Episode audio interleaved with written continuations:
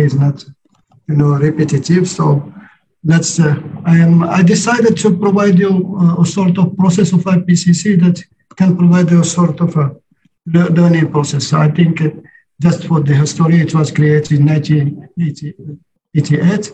But uh, in the front of you, you have all the history about IPCC. We are, are always all, almost uh, 24, 34 years of, uh, of age. And uh, uh, what was really the main purpose of IPCC report is to, to, to assess the research and to make it easy to, for policymakers. So I think it was an assessment to, in order to provide it to a policymaker. But raising policy word, that means we should assess science in one way and to present it to the policymaker by establishing the best interface between science and policymakers. And this is why the government role was really important because the IPCC is a panel composed with 195 countries. So I think in front of me, this slide, uh, you make a summary of all the history and uh, how IPCC was instrumental to inform all the negotiation. Of course, there are other stakeholders, but uh, you know, we have already some, you know, sustained uh, clients. So as I said, I think the role of IPCC is to assess uh, the research, scientific research, and also to be neutral with respect to policy. So uh, we can, uh, uh, you know, uh, you know, provide any any statement, but this should really be presented in a way that it is neutral with the respect of policy. About structure, I think uh, it was already highlighted in your introduction, Bob, is that we have a plenary taking decision uh, and also meeting a number of times a year we have also the Bureau facilitating the work and preparing also the plenaries. And we have an executive committee meeting each month. And this, this structure is, is providing a sort of, uh, you know, time schedule that uh, really uh, make the management as regular as uh, possible. And, uh, and also uh, the components of IPCC are four. We have working group one, in charge of physical science bases, and we have working group two dealing with impact vulnerability and vulnerability. We have the working group three dealing with mitigation, climate change, and also we have task force uh, of inventories. And all in all, it is about hundred, uh, uh, hundred of scientists, uh, even thousand assessing, publishing, but also there are uh, uh, the people of IPCC assessing this research and providing uh, reports to, for the whole process. But uh, what I want to highlight, and I, am really asking you to pay attention to this uh, slide, because this is the process. This is the summary for the process of IPCC, and it, it presents 10 steps. Uh, to, to keep this in mind, it is like 10 commandments, because uh, we, are, we have a scoping, scoping uh, meeting involving uh, experts nominated by government. We have then the approval of outline. It is a plenary approving the outline. We have no, nomination when the, the, outline is approved. Then we ask government to nominate authors.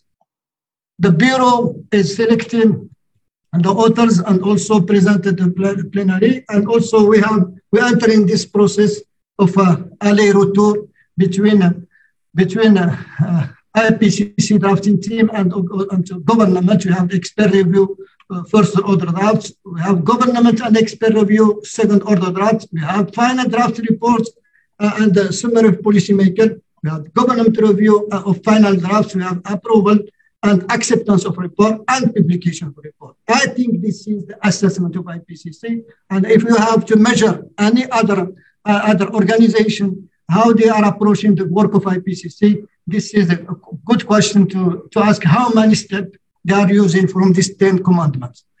IPCC report, you know them, and also uh, just some, some numbers. You know, in, uh, we did have already five assessment report. and now it's sixth one. We have we did we produced 14 special reports. We, did, we produced as well nine, nine guidelines for national greenhouse and, uh, and tourism good practice and guidance. And also we have technical paper. And each report has its own, uh, you know, process, but all of them need a sort of, uh, let's say, uh, a process uh, ensuring the best interface between, uh, between government and scientists. Now I think we are you are using this during this cycle, and it, it was uh, something which is really important for for for, for this cycle is that uh, we we are using special report and special report. Uh, for me, it is a, a, an excellent idea because it is something requested by the government, approved by the panel, and also targeting one idea. And it, in, and as summary, they are expected and they are bringing, they are expected to bring added value and to, bring uh, answers. This is a good answer first, but we should really uh, keep in mind that we should not have too many special reports for one cycle. So now just to give you uh, the, the, the, last uh, assessment uh, report we produced for the working group one, uh, I want just to, I put this slide just to say that for each report, assessment report, which is uh, on thousands of pages, I think uh, hundreds of thousands of pages, sometimes we are paying attention to the summary for policymaker, which is uh, approved line by line by the governments. And also more than this, we are paying attention to some uh, summarized key messages that are used by policymakers, like for example, for the working group one, the sixth assessment, uh, Recent changes in climate are widespread, uh, spread, rapid, anti, uh, intensifying, uh, and unprecedented in, uh, in thousands of years. Climate change is already affecting every region of our planet. And I think this is something that is really important to, keep. And this is, I think, for any other assessment, it is good to keep such an approach. For the same thing for working group two, dealing with impact, adaptation, and vulnerability. The scientific evidence is unequivocal. Climate change is a threat to human well-being and the health of the planet. Any further delay in concerted global action will miss the brief, rapidly closing window to a secure livable future. This, those are key messages approved even word by word during uh, approval plenary. This is for working group three, three uh, assessment report. The time of action is now, unless there are immediate, immediate and deep emission reduction across all sectors, 1.5 degrees C is beyond reach. Climate action is being taken in many countries. There are policies, regulation, uh, and market instruments that are providing effective. We have effective. We have option in all sectors to at least have emission by 2030 the, those are really keen uh, messages we are providing. And to be frank with you, uh, in the approval plenary, when we are preparing such key messages, we are also trying to, to include all the techniques of good communication, good wording, wording that, that can bring the, the good information. Yes, I think after the approval, I think something which is really important is the, the communication. And uh, and we are targeting not only policymaker because we are targeting also science to, in order to, to inform and as well, as well to, to, to, to mobilize scientists, uh, the, the, the, the, the young scientists and to, to, to include, to, to increase the, the, the, all the platform of uh, science coming from everywhere in the world. We are also providing policymakers with latest information and understanding of climate, climate change science. Also for academia, we are doing a lot of uh, uh, activities to, toward them. And also the, the, the, vector for the information for to any segment of the population is media. And we are really, we have a huge communication program that can reach each one everywhere. And this is something uh, indigenous, gender, uh, rural women, every, everywhere. So the impact of IPCC is known, I think, Nobel Prize. This is a, and also something which is really important is that kind of uh, messages we are associating to each report. At least we have one user is a you know, negotiation, but it is not limited to those negotiations. and the COP. And also, uh, as I said already, it is not only about the, the, the main assessment report, it, it is also for special reports. And each report, each special report, they, they have already one user.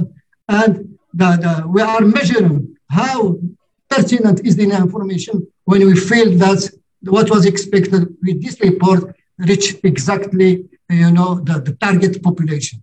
So I think this is also to, just to highlight that the work of IPCC is in line and uh, you know in parallel with all the current uh, uh, concern and also it serves well uh, sustainable development goal.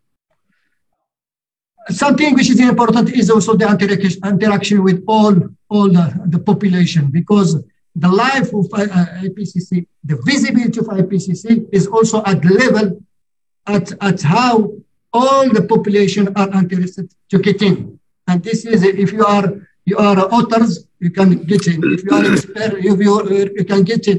And if you are just, you know, as a public person, you can, you know, participate and contribute to the work of the IPCC.